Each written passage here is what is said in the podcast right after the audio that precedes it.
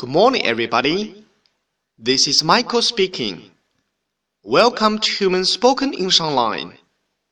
各位早安，我是 Michael 老师，欢迎来到乐成红线上口语团 A 组，Day three hundred and forty-five.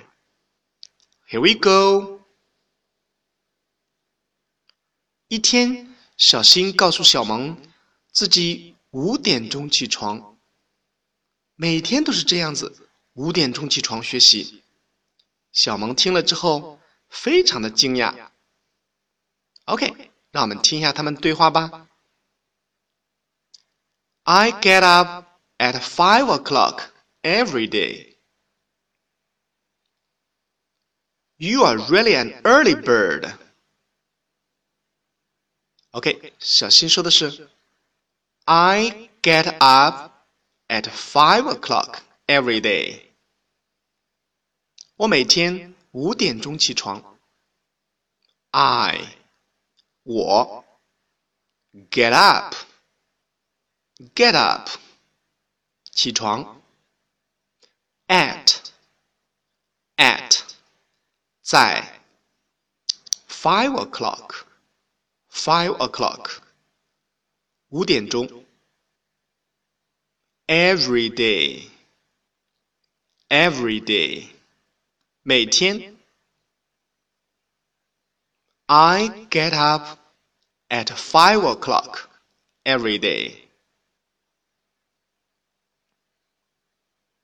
小萌说的是：“You are really an early bird。”你真是一个爱起早的人。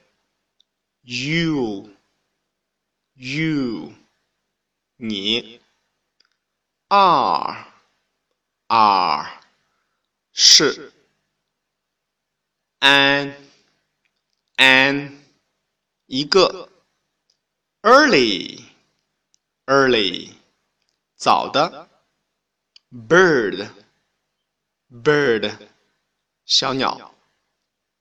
You are really an early bird. OK，本课的生单词有：get up，get up，起床；every day，every day，每天；really，really，真实的。early, early，早的；bird, bird 小鸟